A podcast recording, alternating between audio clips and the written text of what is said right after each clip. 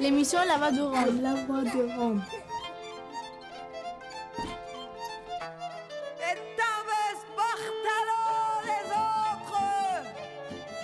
Glace Romano, puis fréquence Paris pluriel, pour Show.3. jour de la sirène, une émission mensuelle présentée par La Voix des Roms et Radio.graphie tous les premiers mercredis du mois de 17h à 18h sur FPP 106.3. de la lumière, nous les seigneurs de ce vaste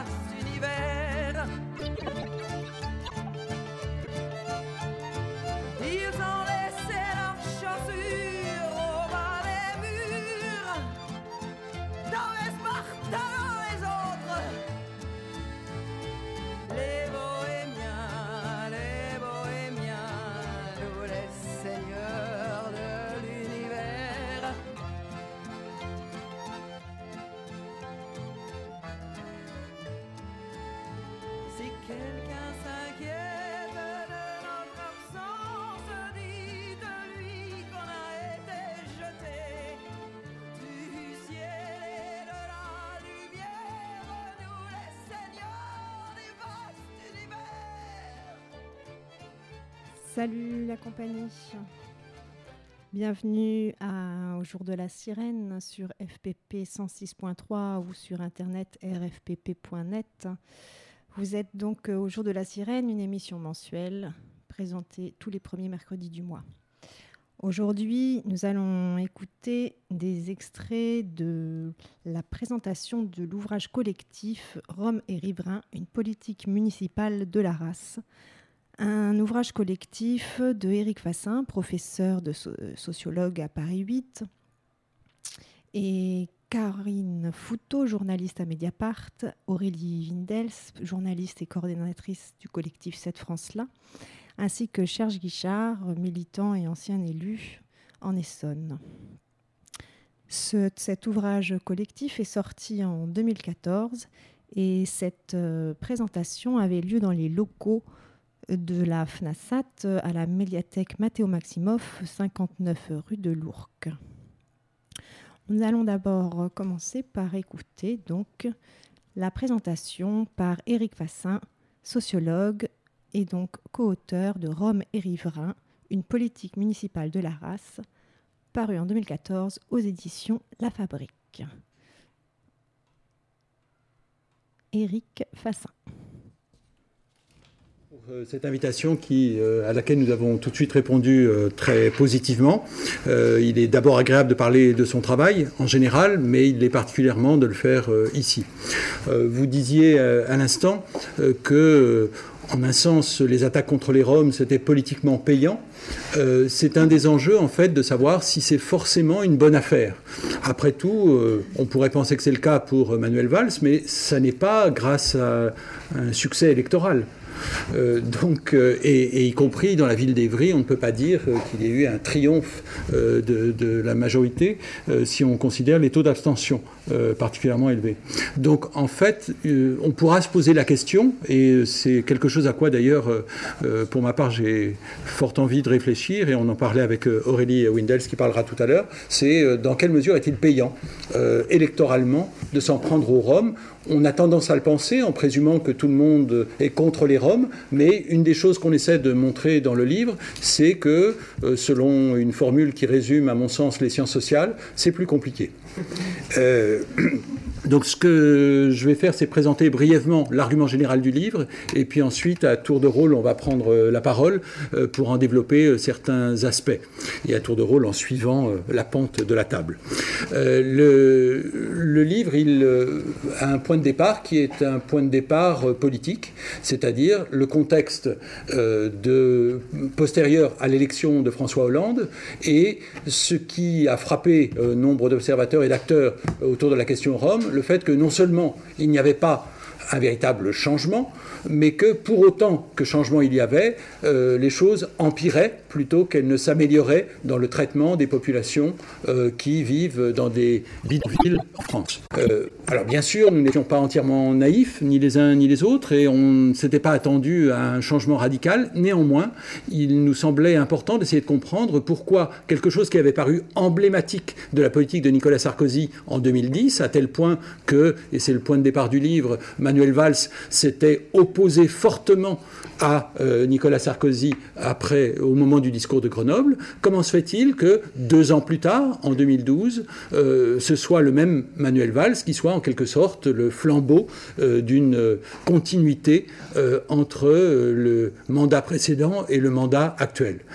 C'est ça notre question de départ, c'est comment comprendre que au lieu d'avoir une question politique clivante, comme c'était le cas encore en 2010, on soit arrivé aujourd'hui à quelque chose qui semble faire consensus, du moins dans le débat public, du moins dans l'expression politique.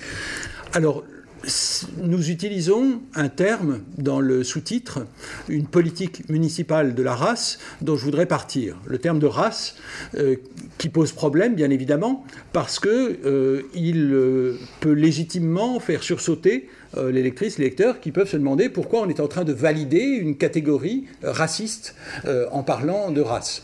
Ce que nous faisons, et ce que nous expliquons dans l'ouvrage, c'est que nous essayons de montrer combien on produit de la race. C'est-à-dire, la race n'est pas une donnée biologique, bien entendu, mais lorsque on traite les gens de manière radicalement différente, eh bien, on finit par constater qu'ils sont radicalement différents. On va en prendre des exemples. Si on empêche le ramassage des ordures, eh bien, ensuite, on dit que les gens accumulent les ordures. Et à partir de là, on se dit que c'est une vraie différence entre eux et nous. Puisque nous, eh bien, on nous ramasse les ordures, donc on n'a pas nos maisons, on n'a pas nos appartements envahis d'ordures. C'est pareil pour beaucoup d'autres choses, comme par exemple euh, le fait qu'on refuse d'installer des toilettes sèches et, qu'ensuite on dit euh, que euh, les Roms laissent partout des excréments. Eh bien, en fait, on produit comme ça une différence, et une différence qui paraît presque naturelle, puisqu'elle passe eh par des choses matérielles et même par le corps. C'est ainsi qu'on produit de la race. Et la race, euh, c'est du moins la définition que nous proposons dans euh, cet ouvrage, la race, c'est ce qui permet de traiter de manière inhumaine des êtres humains, sans pour autant avoir le sentiment de renoncer à sa propre humanité. Donc c'est une définition, vous le voyez, qui n'a absolument rien à voir avec la biologie, mais qui a tout à voir avec la politique. C'est-à-dire que la race est une production politique de différence qui va justifier, de manière tautologique, de traiter différemment. Alors, pourquoi euh, va-t-on avoir cette euh, biologisation d'une différence ou cette culturalisation d'une différence? Et il n'y a pas beaucoup de distinction entre la logique culturelle et la logique biologique puisque lorsque Manuel Valls, par exemple, a expliqué ce qui lui vaut aujourd'hui d'être cité à comparaître devant le tribunal le 5 juin euh, pour les propos qu'il a tenus en mars dernier, rapportés par la presse, et ensuite à l'automne euh, en direct sur France Inter, donc euh, ces propos insistaient sur le fait, comme chacun sait, que les Roms ont vocation à retourner en Roumanie ou en Bulgarie, c'est-à-dire qu'ils n'ont pas vocation à rester en France, ou euh, comme euh, j'avais entendu dire par quelqu'un qui avait bien compris la logique des choses, euh, les Roms n'ont pas vocation. Tout court. Qu'est-ce que ça veut dire que les Roms n'ont pas vocation? Ça veut dire que c'est tout le contraire de nous. Nous, on a des projets, on a éventuellement vocation à faire quelque chose de notre vie. Donc dire ils n'ont pas vocation, ou dire ils ont vocation à retourner en Roumanie, c'est savoir ce à quoi ils sont destinés à leur place. Donc, c'est considérer qu'ils ne sont pas de la même nature que nous, puisque, par exemple, je ne sais pas exactement à quoi vous avez vocation, et vous ne savez pas exactement à quoi j'ai vocation, parce qu'on ne peut pas le savoir à la place des autres. Simplement, les Roms sont altérisés, c'est-à-dire on les produit comme des autres absolus, et à partir de là, on peut savoir pour eux ce qu'ils sont censés faire, ce qu'est leur vocation, sinon leur intérêt, puisque parfois on nous explique que c'est pour leur bien euh, qu'on les expulse, euh, sans pour autant qu'on ait vérifié s'ils étaient d'accord avec cette proposition. Donc la racialisation, c'est la production d'altérité. On crée des conditions matérielles qui font que les gens apparaissent comme radicalement différents. Et cette racialisation, elle a des effets euh, très pratiques c'est que euh, cette différence, elle va ensuite provoquer du rejet. C'est-à-dire que on va pouvoir constater combien ceux, et euh, Aurélie y reviendra, euh, qu'on appelle les riverains, eh bien, ces riverains, ils vont pouvoir dire ces gens-là ne sont pas comme nous, regardez. Et on en aura toutes sortes de, de confirmations empiriques simples. Donc, la production de la différence, elle produit non seulement la race, mais elle produit aussi le racisme. Mais ni la race ni le racisme ne sont des données a priori, ce sont des productions politiques. Ça, c'est le premier point, donc, c'est cette euh, production de la race. Lorsque je vous dis production politique de la race, comme le dit le sous-titre, une politique municipale de la race, euh, vous savez bien en même temps que nous vivons en France et que nous vivons en Europe. Et que en France, on est censé être la patrie des droits de l'homme et qu'en Europe, on est censé avoir une construction européenne qui repose sur le refus, sur le rejet de ce qui s'est passé pendant la Deuxième Guerre mondiale, c'est-à-dire une politique de la race. Donc comment mener une politique de la race aujourd'hui en Europe? Et comment mener une politique de la race aujourd'hui en France? Eh bien, la réponse, elle est simple. Il suffit de dire, premièrement, que la race, ça n'existe pas. Donc, par exemple, on efface le mot race du droit, qui permettait quand même euh, de refuser les distinctions de race. Et deuxièmement, on dit, ça n'est pas une politique. Ça n'est pas une politique. Pourquoi? Nous expliquons. Eh bien, parce que on n'est plus du tout dans la configuration euh, qui s'est posée à propos de l'immigration. Pour l'immigration, c'est des problèmes de frontières. Donc ces problèmes de frontières, ils relèvent directement de l'État. Qu'est-ce qu'on nous dit le plus souvent pour les Roms? C'est que, en fait, c'est simplement des problèmes de gestion locale, des questions d'hygiène, des questions de comportement, d'ordre public, etc. Donc, ça n'est pas exactement des questions de frontières même si bien sûr les frontières peuvent jouer un rôle. Et pourquoi ce n'est pas des questions de frontières? Eh bien précisément parce que le problème des Roms aujourd'hui, c'est qu'ils sont européens. C'est ça la grande différence euh, par rapport au traitement de l'immigration. Pour l'immigration, on peut expulser en s'appuyant sur la catégorie de la nationalité, en disant les Africains n'ont pas vocation à vivre en Europe, puisque ce sont les Européens qui ont vocation à vivre en Europe. On peut tenir ce raisonnement-là, on peut le contester bien sûr, mais on peut s'appuyer sur une catégorie du droit qui est la nationalité. En revanche, pour les Roms, on ne peut pas s'appuyer sur cette catégorie. Alors, qu'est-ce qu'on fait si on veut euh, se débarrasser d'une population alors qu'on n'a aucun outil euh, de droit pour le faire? Eh bien, on crée des conditions pratiques, c'est-à-dire qu'on rend la vie quotidienne invivable. Et en particulier, euh, ça veut dire qu'on développe ce que nous proposons d'appeler l'auto-expulsion. C'est une technologie importée des États-Unis, euh, de la droite républicaine américaine, et reprise aujourd'hui, même sans le nom, par euh, y compris la gauche française, ou du moins par le Parti socialiste. Donc que, que propose cette auto-expulsion? C'est de dire, le plus simple, c'est de créer des conditions telles qu'ils finiront par partir d'eux-mêmes. Si donc on leur rend la vie invivable, eh bien, il n'y aura pas besoin de les expulser. Ils finiront par partir spontanément, entre guillemets, librement, entre guillemets, de leur propre choix, entre guillemets. Le problème, c'est que pour arriver à rendre la vie suffisamment invivable à ces populations, qui souvent viennent de conditions qui sont déjà très difficiles, en Roumanie ou en Bulgarie, il faut monter la barre très très haut. C'est-à-dire, si on veut être sûr qu'ils soient plus malheureux ici qu'ils ne l'étaient euh, dans leur point de départ, eh bien, il va falloir y mettre beaucoup de bonne volonté. Et c'est pour ça qu'on a euh, ce que je décrivais sous euh, l'expression rendre la vie invivable. si on rend la vie pleinement invivable, ils partiront. C'est ça l'auto-expulsion. Comme le résumait Gérard Collomb, euh, le maire de Lyon, après un incendie qui avait coûté la vie à deux femmes et un enfant, euh, Rome, il disait il ferait mieux de rester chez eux plutôt que de venir mourir chez nous. Ça, c'est l'auto-expulsion. On a monté la barre très haut pour commencer à trouver que finalement, on peut tirer des leçons du fait qu'il meurt dans un incendie, euh, qui ne soient pas, euh, euh, qui, ne remettent pas en cause les politiques qui sont menées. Donc, auto-expulsion et politique de la race vont ensemble. Et c'est parce que les Roms sont européens et non pas malgré le fait qu'ils soient européens qu'ils sont victimes de cette persécution. Mais comment faire à nouveau pour que cette politique n'apparaisse pas comme une politique, pour qu'elle soit dépolitisée en apparence? Eh bien, la première solution, c'est de dire, puisque ce n'est pas les frontières, on va gérer ça comme un problème local.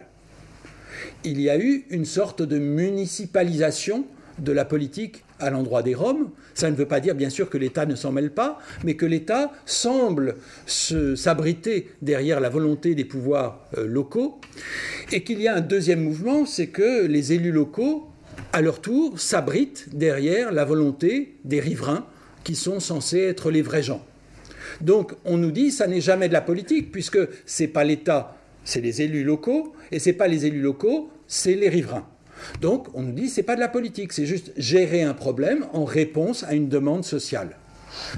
Ça, c'est la condition de possibilité pour avoir une politique de la race, alors qu'on n'est pas censé euh, reconnaître l'existence des races. C'est dépolitiser, au moins en apparence, déléguer, c'est une délégation politique de la politique. Alors si on essaie de comprendre, et je vais euh, terminer euh, rapidement pour pouvoir passer la, parole à, Karine euh, d'abord, si on essaie de comprendre la logique de cette politique, on voit d'abord qu'elle n'est pas la conséquence de l'existence des Roms. C'est pas parce qu'il y a des Roms qu'on les traite de cette manière. La preuve, il n'y en a pas beaucoup la population dont on parle, alors ça dépend bien sûr des définitions qu'on se donne, mais la population qui est l'objet de toutes ces politiques, ce ne sont pas les Roms, ce sont les gens qui vivent aujourd'hui dans des bidonvilles, qui ne sont pas tous Roms, mais dont la plupart sont sans doute des Roms, et en tout cas, une très grande partie vient de Roumanie et de Bulgarie. Donc, cette population qui est prise comme un objet, comme un problème, comme un enjeu, euh, comment faire pour qu'elle puisse apparaître comme euh, un enjeu majeur pour une population de 65 millions d'habitants alors qu'on parle de 18 000 personnes et qu'il y a 36 000 communes. C'est-à-dire, vous voyez bien que le ratio euh, n'est pas si conséquent. Et c'est une différence avec euh, tous les discours sur l'immigration. Lorsqu'on parle de l'immigration, vous le savez, depuis des années, on nous explique que le problème, c'est qu'il y en a trop c'est qu'il y en a non seulement 200 000, 300 000, 400 000 sans papier, mais comme l'avait expliqué Nicolas Sarkozy en 2005 avec la catégorie d'immigration subie, eh ben en fait, il y en a beaucoup plus. Parce qu'il y a tous ceux qui sont venus, certes légalement, mais qui sont mariés à des Français ou à des Françaises. Il y a tous ceux qui sont venus par le regroupement familial. Il y a tous ceux qui sont venus par l'asile, etc. Autrement dit, des tas de gens qui sont en France légalement ont été constitués en problème pour conforter l'idée qu'il y avait un problème de l'immigration. Donc la politique de l'immigration a été construite sur un grossissement sans fin du problème de l'immigration. En revanche, pour les Roms, on ne nous dit pas, par exemple, euh, qu'il y en aurait 400 000 selon les chiffres européens. On nous dit toujours il n'y en a pas beaucoup. Mais en même temps, on nous dit il y en a quand même trop. C'est-à-dire que la logique n'est pas celle de Brice Hortefeux, quand il y en a un, ça va, mais c'est quand il y en a euh, plus que c'est un problème. Là, c'est même quand il n'y en a qu'un, c'est un problème. Et c'est pour cela que nous distinguons entre un problème de l'immigration et une question Rome. La question Rome, c'est euh, sur le modèle bien sûr de la question juive, une logique phobique. Le problème, c'est pas simplement une rationalité économique, ils prennent le travail des Français, etc. C'est que on ne les supporte pas a priori, et c'est là que la politique de la race joue un rôle important, parce que cette racialisation sans euphémisation aucune, qui passe par le bruit et l'odeur, par une logique proprement corporelle qui biologise la différence culturelle, eh bien cette politique, elle permet d'entrer dans une logique qui n'est plus simplement de rationalité en se disant est-ce qu'il y en a assez, est-ce qu'il y en a trop, est-ce que, etc., mais de se dire de toute façon, on n'en veut pas, par principe. Donc cette logique phobique, elle nous paraît très dangereuse. Et pour la comprendre, et je termine là-dessus, pour la comprendre, ce que nous suggérons, c'est que ça a à voir avec les politiques néolibérales qui sont menées aujourd'hui en Europe. Selon une logique simple, qui est que dans l'Europe néolibérale, chacun, chacune d'entre nous doit avoir de la valeur. Nous n'existons socialement dans ce monde néolibéral que pour autant que nous avons une valeur. C'est bien le problème des Roms, c'est que leurs activités économiques n'existent pas pour l'économie. Que ce soit le ramassage de la ferraille ou que ce soit la mendicité ou toute autre activité, ça ne compte pas. Ça n'a pas de valeur. Et donc on est dans une logique qui nous ramène à ce que j'évoquais tout à l'heure avec euh, les, les, poubelles. On est dans une logique qui est de traiter les gens comme des déchets. C'est pas simplement qu'ils ont des déchets, c'est qu'ils sont traités comme des déchets c'est-à-dire pas de valeur. Et la seule manière dont cette manière de jeter des gens euh, finit par trouver un sens, c'est pas dans un registre économique, c'est dans un registre politique. Et ce registre politique, c'est que d'un côté, on nous dit les Roms ne servent à rien, ils sont juste bons à jeter, mais d'un autre côté, on nous dit ils servent quand même à quelque chose, c'est que politiquement, ils servent à être rejetés. C'est pas seulement le déchet, c'est le rebut. Et le rebut, ça a une fonction politique très importante parce que c'est ça qui fait la différence entre nous et eux. C'est que nous, on peut se dire, quand même, par comparaison, j'ai encore de la valeur. Et donc la politique de la race qui est instituée à l'endroit et à l'encontre des Roms, elle les disqualifie, elle les élimine euh, du jeu économique, mais elle leur donne une fonction politique qui est de dire que nous, par contraste, on n'est quand même pas comme eux, on n'est pas de la même race, c'est-à-dire que nous, il nous reste au moins une valeur, et ça, ça peut jouer tout aussi bien, quelle que soit notre valeur économique, nous avons au moins une valeur racialisée. Voilà, c'était Éric Vassin, sociologue, qui intervenait donc euh, à la FNASAT, à la médiathèque Mathéo Maximoff en 2014 pour euh, la présenter euh, son ouvrage collectif Rome et Riverains, une politique municipale de la race. On trouvait que Aujourd'hui, il était encore tellement d'actualité qu'il fallait bien repasser cette présentation à la radio, chose que nous n'avions jamais fait jusque-là. D'ailleurs, euh, si vous êtes intéressé par euh, cette discussion, cette conférence, euh, sachez qu'elle est écoutable dans son intégralité sur le site radio-graphie.net à la catégorie discussion conférence. Et avant de poursuivre avec les autres co-auteurs de cet ouvrage, on peut donner quelques nouvelles puisque Éric Fassin, en 2014, faisait euh, remarquer les propos euh, de, Manuel Valls, ministre, euh, qui avait donc dit que les Roms n'avaient pas vocation à rester en France. Ces propos avaient été poursuivis par la Voix des Roms, poursuivis, et, donc tous les recours ont été ont, été, sont terminés. Le 10 mai dernier, la Cour de cassation a décidé de ne pas remettre en question la décision de la Cour d'appel et euh, qui refusait de juger Manuel Valls euh, étant hors compétence puisqu'il était euh, ministre. Donc la Cour de cassation, sans examiner le dossier, a elle-même mis fin à la procédure interne, à la procédure en France. Mais l'aventure procédurière ne s'arrête pas là. La voix des Roms euh, continue et poursuit euh, ses attaques et va donc euh, saisir la Cour européenne des droits de l'homme pour faire condamner Manuel Valls, ministre ayant des propos racistes. Nous allons donc continuer. Vous êtes toujours sur le jour de la sirène, FPP 106.3. Et nous allons continuer avec la présentation de l'ouvrage Rome et Riverains, une politique municipale de la race, paru en 2014 aux éditions, de La Fabrique, avec cette fois-ci un extrait de ce qu'a pu dire Karine Foutot, Karine Foutot, journaliste à Mediapart, et sur son enquête en Essonne sur le terrain de Rissorangis. Karine Foutot. Sur ces propos joyeux, je passe la parole à Karine. Euh, alors peut-être pour changer de registre, euh, c'est pas forcément évident après la, prise de parole euh, d'Éric, mais vous racontez comment on a travaillé, un peu la méthodologie qui a été la nôtre, puisqu'on a vraiment assumé des, paroles différentes, des modes d'écriture différents. Éric est sociologue, Aurélie et moi on est journalistes, Serge effectivement est militant et aux prises directes avec les questions de, de, bidonville, puisque voilà, il a vu ces, lieux naître euh, près de chez lui. Euh, en ce qui me concerne, je ne sais pas si on a partagé un peu la, même expérience avec Aurélie. Ce qui nous a paru important, c'était d'essayer d'incarner, d'illustrer euh, cette, cette, politique de la race qui se mettait, de racialisation qui se mettait en place progressivement ces dernières années.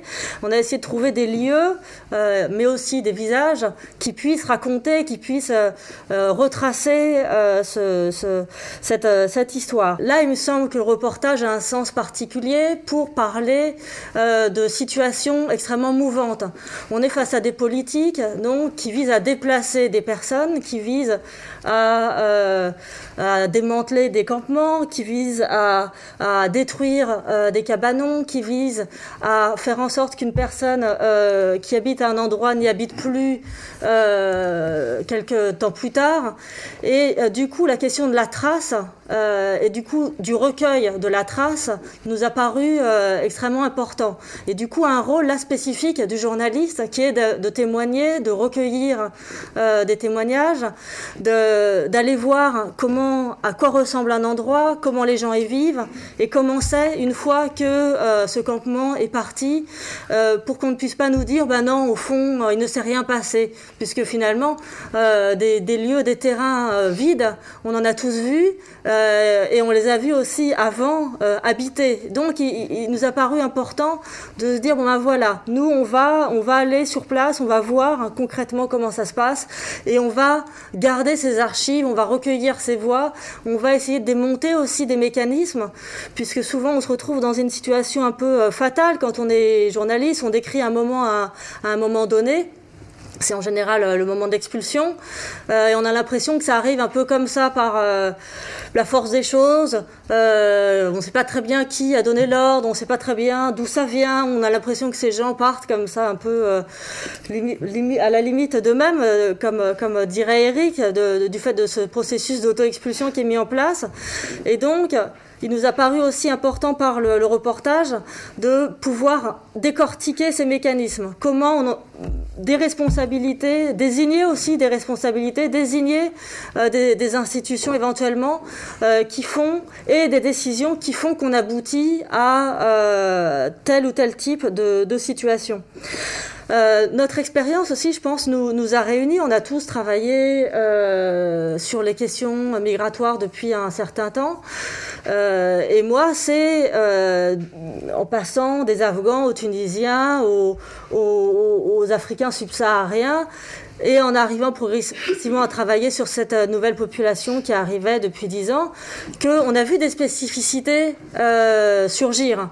Euh, et c'est pour ça que moi j'ai été convaincue de, l'approche d'Éric sur cette question de la racialisation, puisqu'effectivement je me suis rendu compte que ces personnes vivant en bidonville, qui sont des familles, qui sont pauvres, qui sont sans abri ou euh, vivant dans des conditions d'habitat extrêmement précaires ne sont pour autant euh, considérés comme aucune de ces euh, catégories, euh, ni par l'administration, ni par les médias, ni par la parole des, responsables politiques. Que ces familles devraient être considérées principalement comme des familles. Ça devrait être même l'enjeu le, pour l'ensemble de l'administration de les considérer comme des familles. Elles ne sont pas prises en compte comme des familles, elles ne sont pas prises en charge comme des familles familles, ou éventuellement comme des, personnes migrantes. c'est pas le cas non plus, ou des personnes sans abri, ce n'est pas le cas non plus. Il nous est apparu progressivement qu'il y avait une réelle spécificité dans le traitement de, de, ces personnes. Donc je ne vais pas revenir sur ensuite la manière dont l'a développé Eric, mais tout ça est donc parti de constats assez concrets de reportages, de, paroles, de témoignages euh, nourris euh, progressivement sur une, sur une dizaine d'années.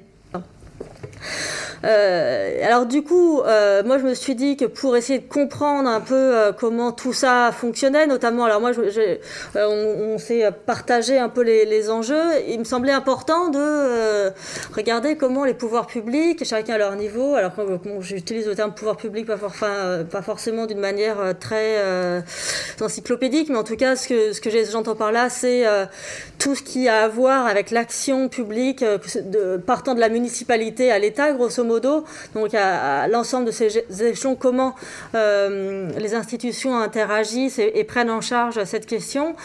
Euh, il m'a semblé important de, d'essayer de, comprendre euh, comment, enfin, de d'assumer la, désignation de responsable. Parce que c'est pareil dans d'autres euh, situations de représentation. Souvent, on m'a dit oui, mais tout le monde est un peu responsable. Nous aussi, en tant que citoyens, on est responsable de cette situation.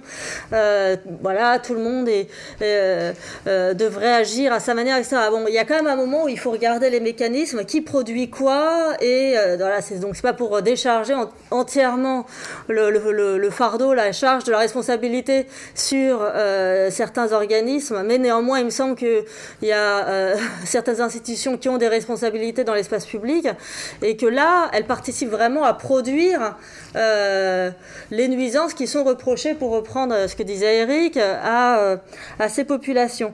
Et donc, moi, je me suis en fait, j'ai atterri à Rissorangis et notamment, ça, fait partie aussi de cette méthodologie de notre rencontre parce que moi, en fait, je me suis intéressée au terrain de la N7 par une photo que m'avait envoyé euh, Serge, euh, sur laquelle on voyait en fait euh, un amas de, rochers qui avait été apporté par, par la volonté du Saint-Esprit. Donc c'était la mairie, là en l'occurrence la mairie socialiste, qui avait fait décharger ces rochers. Il y a une responsabilité claire et nette.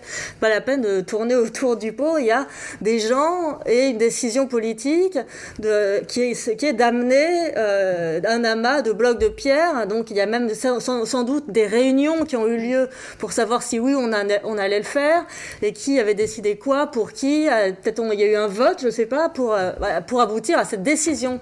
il y a quand même des gens qui réfléchissent à ça euh, et qui aboutissent à ce, à ce, résultat. Et donc sur cette photo, on voyait effectivement, on voyait des dames qui entraient ou sortaient de chez elles peut-être entrait, je sais plus, chez elle, euh, avec un bébé sous le bras et une, euh, une poussette et qui était obligée d'escalader, donc de prendre un risque considérable pour, euh, pour elle, pour leur santé, pour la santé du bébé, pour traverser cet obstacle mis en place par la municipalité.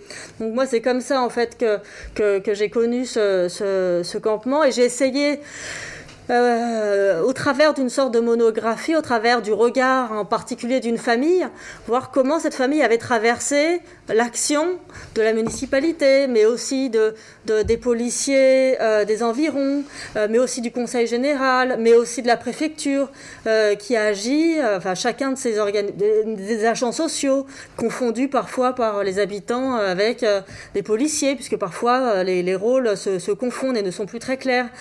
et donc essayer de, comprendre un peu de voilà comment cette, euh, cette euh, action publique s'entremêlait à des moments, mais voilà, essayer de comprendre le, les interactions et de, de, dénouer les rôles, puisqu'en réalité, euh, sur l'Essonne, tout le monde n'a pas eu le même niveau de responsabilité. Certains acteurs ont essayé d'agir plus positivement à certains moments, d'autres ont inversé et tenté de pousser dans un sens complètement différent à un autre. Donc j'ai voulu essayer de comprendre, justement pour sortir après de l'acteur public général de voir plus précisément quel rôle pouvait être amené à jouer chacun. Et euh, puisque ce campement a été... Euh, expulsés euh, et que la plupart des gens se sont installés à peu près 800 mètres plus loin, à Grigny. Euh, ça m'a paru intéressant aussi voilà, de, graviter autour de ce lieu pour essayer de comprendre comment la nouvelle municipalité communiste allait euh, euh, prendre, en charge cette, question. Donc éventuellement on pourra, y revenir. Et puis, bon, par ailleurs, il y a effectivement le fait que ça me paraissait intéressant avec un, ministre, alors ministre de l'Intérieur, qui était Emmanuel Valls, de l'Essonne, de voir comment les choses pouvaient se passer dans son département. Du coup, effectivement, essayer de comprendre le rôle du Conseil général, de, du préfet. voilà, et donc tout ça, euh, tout, tout, le travail euh, repris dans, le livre est fait au travers de reportages, d'entretiens de, avec tout l'ensemble de ces acteurs. Et le fil directeur étant une famille euh, qui, euh, euh, qui, qui, traduit, qui raconte, qui essaye d'analyser ce qui, ce qui lui arrive. Voilà, c'était donc un extrait de la présentation de l'ouvrage collectif euh, Rome et Riverain, une politique municipale de la race, paru en 2014 aux éditions La Fabrique. Et vous venez d'écouter euh, Karine Fouteau, journaliste et donc co-auteur euh, de cet ouvrage. Karine Fouteau qui revenait donc sur les, responsabilités des, services publics et des, et des élus. Et troisième partie, nous allons écouter Aurélie Windels qui revient, elle, sur son enquête au sujet de ces fameux riverains, entre guillemets. Donc nous allons écouter Aurélie Windels pour la présentation de l'ouvrage Rome et riverains, une politique municipale de la race. Euh, et sinon, moi, je me suis surtout intéressée euh, à ces fameux riverains euh, qui sont omniprésents dans le discours politique et médiatique et indissociable des Roms. Les, riverains, on leur donne beaucoup la parole, ceux qu'on appelle les riverains en colère, pour qu'ils tiennent un discours systématiquement négatif. Euh, donc comme ils tiennent toujours un discours négatif, c'est facile d'en déduire que, euh, les Roms sont un problème et que, vivre à côté d'eux est insupportable, puisque les riverains en colère sont censés être, comme disait Eric, les vrais gens, euh, donc ceux qui savent. mais en fait, quand on, se pose sur, quand on, se penche sur la question, on se rend compte de plusieurs choses. D'une part, c'est que ces riverains en colère euh, sont pas si nombreux. On s'en rend compte euh, particulièrement en regardant les manifestations anti-Rome ou les pétitions. Euh, par exemple, à LM, en octobre 2012, il y a une manifestation qui a fait grand bruit, euh, un grand retentissement médiatique autant au niveau local que national.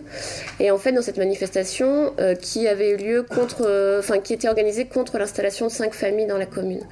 Dans cette manifestation, il y avait que à peu près 150 personnes. Et LM est une commune de 18 000 habitants, donc ça fait à peine 1% de la, de la population. Mais, mais on a fait beaucoup de, bruit autour de ça. Euh, donc en fait, ces riverains qui servent de caution aux élus euh, pour s'autoriser à tenir des discours euh, racistes et à, mener des politiques discriminatoires.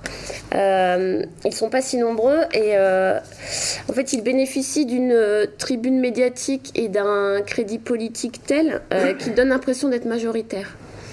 Euh, en fait, l'importance de leur visibilité médiatique, euh, leur poids politique et la force de leur rejet euh, la faiblesse de leurs effectifs. En fait, on les entend beaucoup, euh, on, leur tend le micro sans arrêt pour qu'ils manifestent leur hostilité à l'égard des Roms.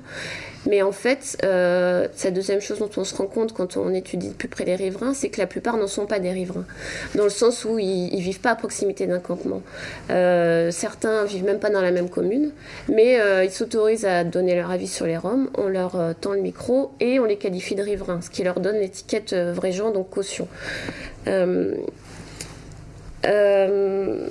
et oui, au contraire, donc ça c'est l'autre partie des gens que j'ai rencontrés. Les militants, on, dont on, dit souvent que, les seules personnes qui défendent les Roms, ce sont les bobos bien pensants qui vivent dans les beaux quartiers où ils côtoient jamais de Roms. En fait, non. La plupart des militants sont justement des voisins. Euh, et eux, par contre, on les qualifie jamais de riverains. Parce que euh, les riverains sont en colère ou ne sont pas. Donc. Donc voilà. Et il y a toute cette autre catégorie de personnes euh, qui sont euh, juste des voisins, euh, qui vivent à proximité d'un campement. la, présence des Roms ne les gêne pas particulièrement. soit ils créent des relations de voisinage, certains deviennent amis, certains n'ont pas de relations comme beaucoup de voisins. mais eux, c'est pareil, on les entend jamais.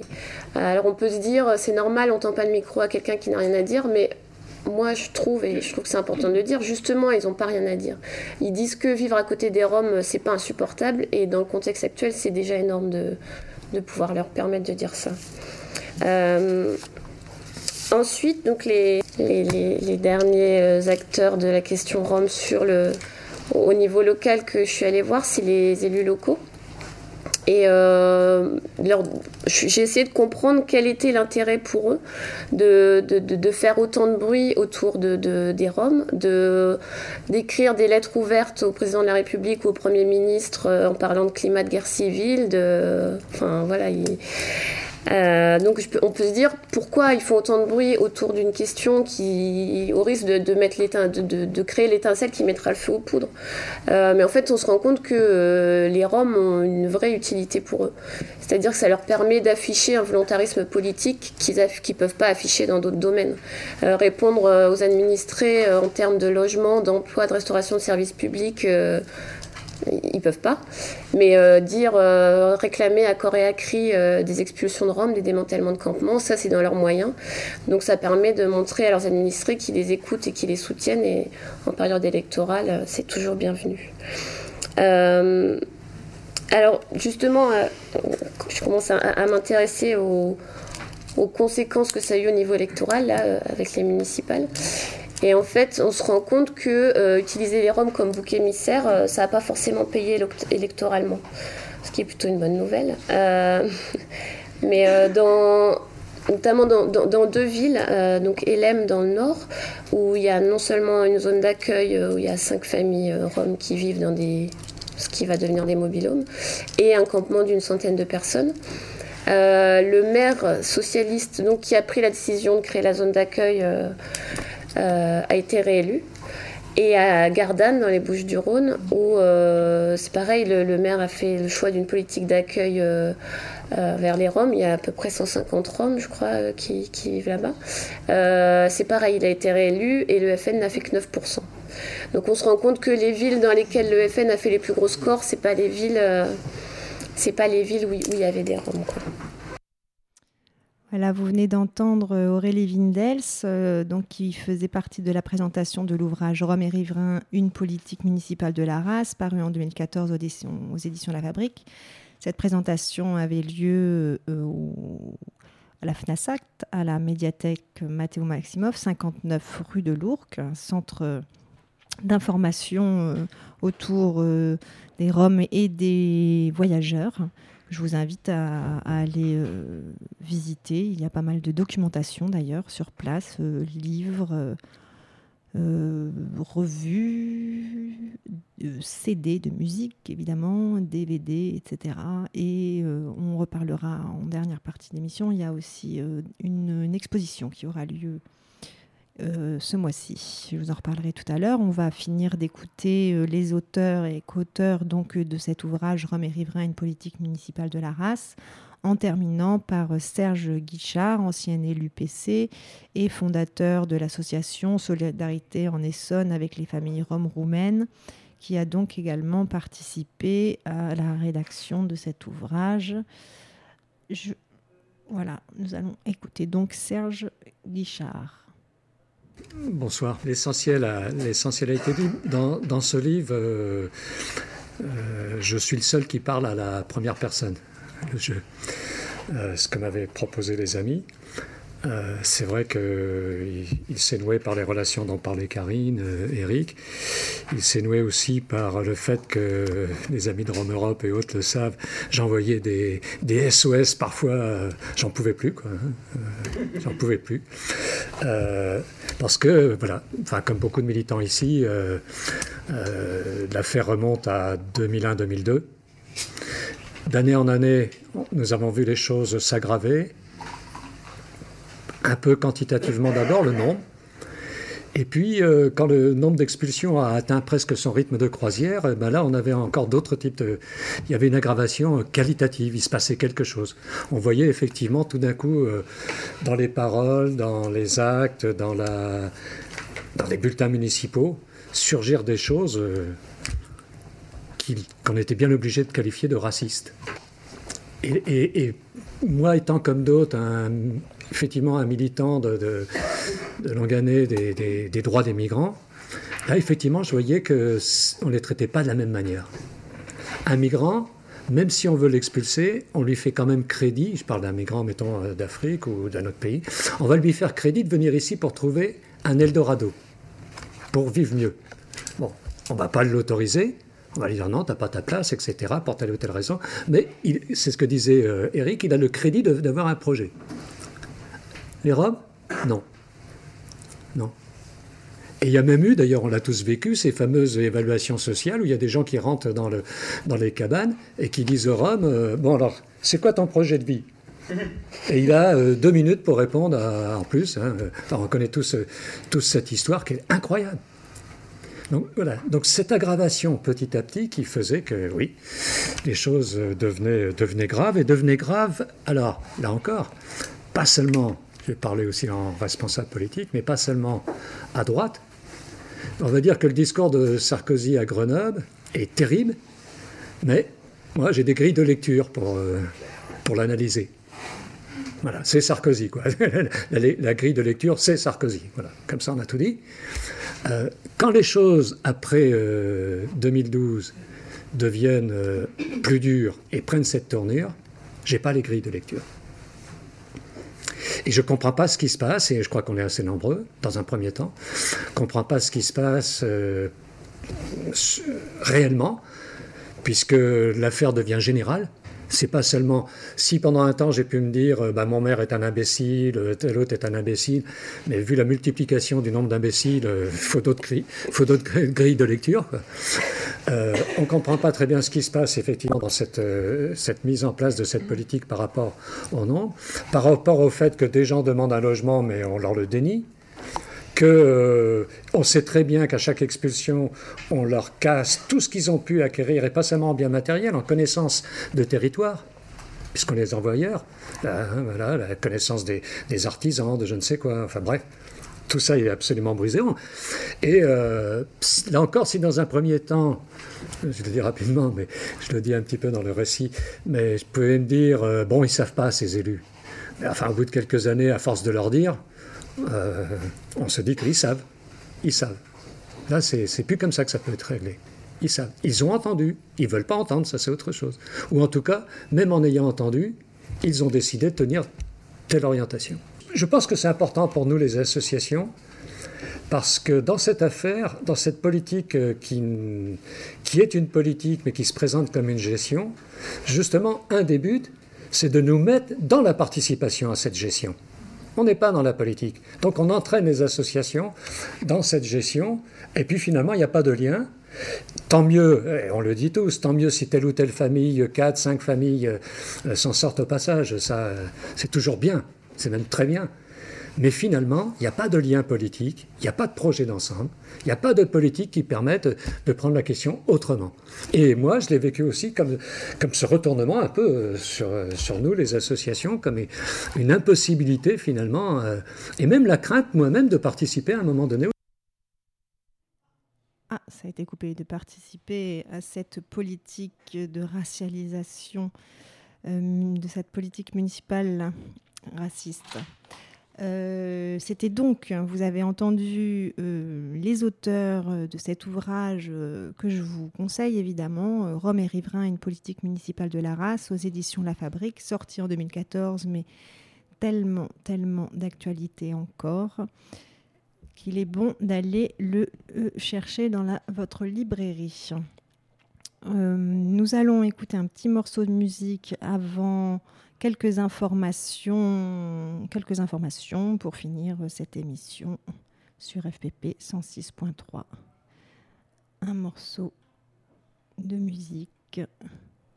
C'est parti.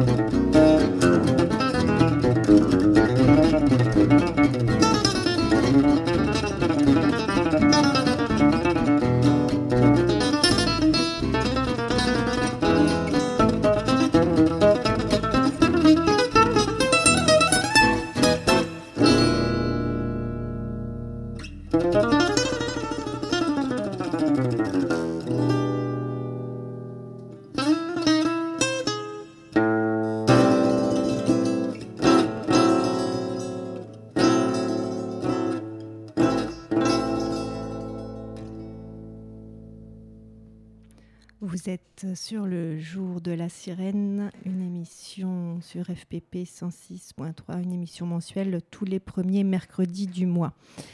Après avoir écouté donc des extraits de la présentation du livre Rome et Riverain, une politique de la race euh, aux éditions La Fabrique, que je vous vous pouvez écouter aussi entièrement euh, sur le site radio-graphie.net, la catégorie euh, discussion conférence.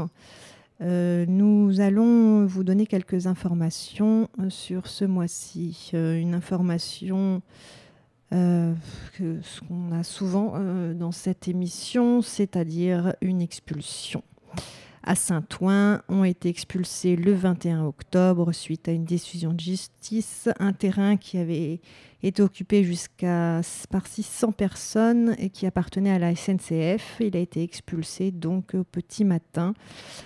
Euh, les familles s'y étaient installées en septembre 2015.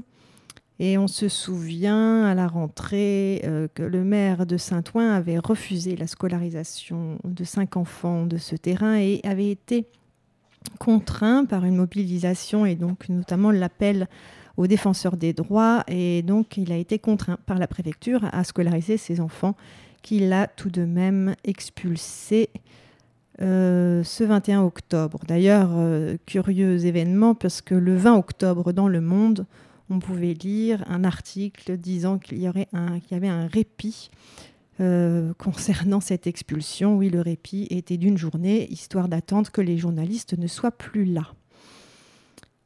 Nous avons une autre information qui est vraiment une information d'importance puisque enfin l'État français, euh, par la bouche de son président François Hollande, reconnaît euh, sa responsabilité dans l'internement des nomades et tziganes, comme ils étaient appelés à l'époque par l'État français, dans des camps d'internement pendant la Seconde Guerre mondiale, et ce jusqu'en 1946, c'est-à-dire un an après la libération.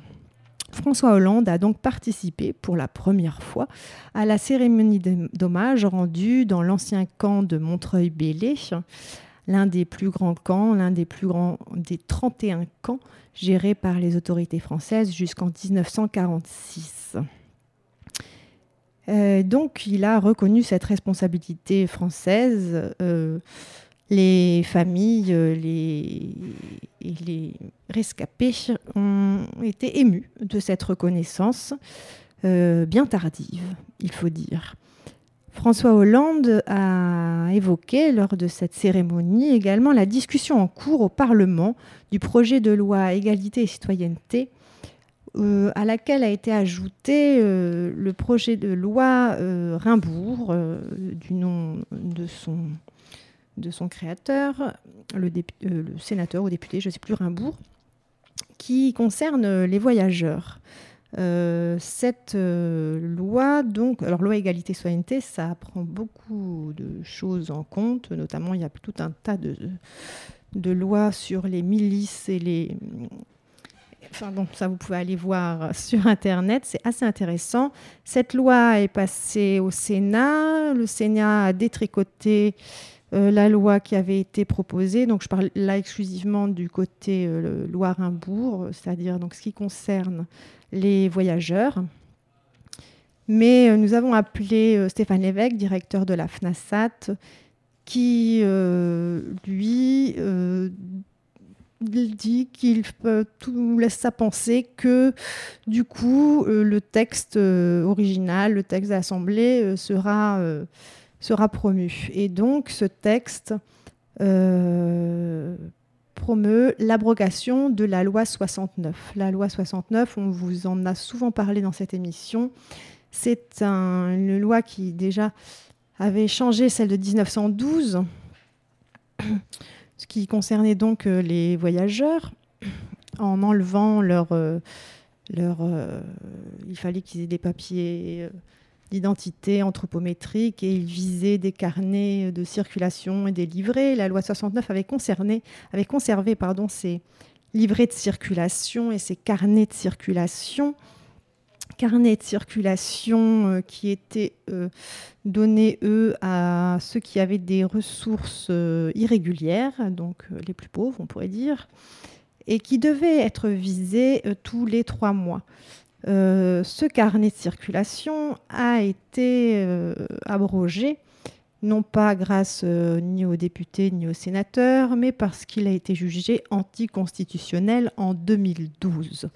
Donc ce carnet de circulation a été supprimé, mais il reste dans la loi de 69 le livret de circulation et aussi une chose bien discriminatoire qui est celle de la domiciliation des voyageurs. Les voyageurs doivent être domiciliés dans une commune, mais ils sont soumis à un quota, figurez-vous, de 3% par commune ce quota euh, ne leur permet pas donc euh, de s'installer en trop grand nombre dans une commune.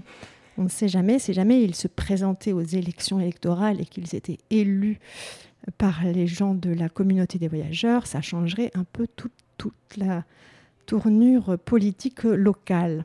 Donc la loi Rimbourg propose d'abroger tous les articles de cette loi 69, une loi discriminatoire qui reste encore et qui a donc été ajouté à l'ensemble de cette loi appelée euh, égalité et citoyenneté qui est en vote actuellement. Et on espère donc que Stéphane Lévesque a raison en disant que euh, l'abrogation sera votée et que, comme euh, l'avait souligné François Hollande la semaine dernière, le gouvernement tenait à ce que cette loi soit abrogée on sent un petit relent d'élection euh, dans, l'air. Euh, voilà. Ensuite, nous allons bientôt laisser la place à RESF, l'émission qui suit. Je vous laisse un dernier petite information sur un fond musical, celle de l'agenda, qui se trouvera donc il y aura donc une exposition à la médiathèque Matteo Maximov. Je recherche mon petit papier. Ça sera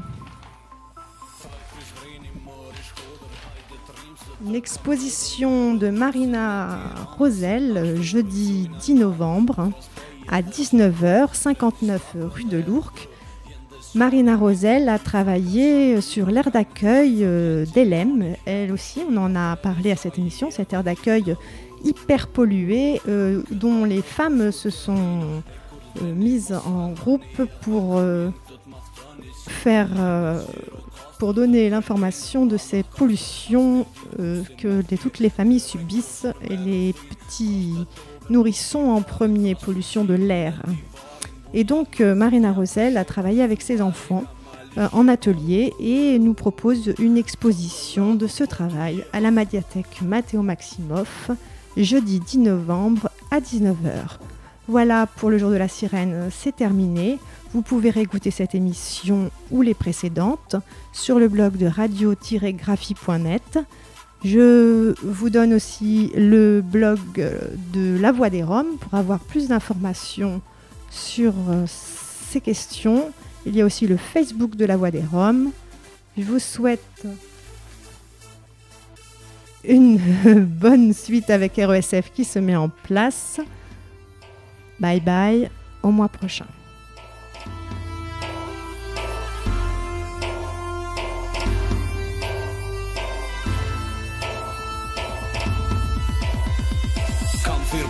thirë guci O hëtë grëtë dhe malsi. Kam thirë dibrën, nurin, strugën, me relejshën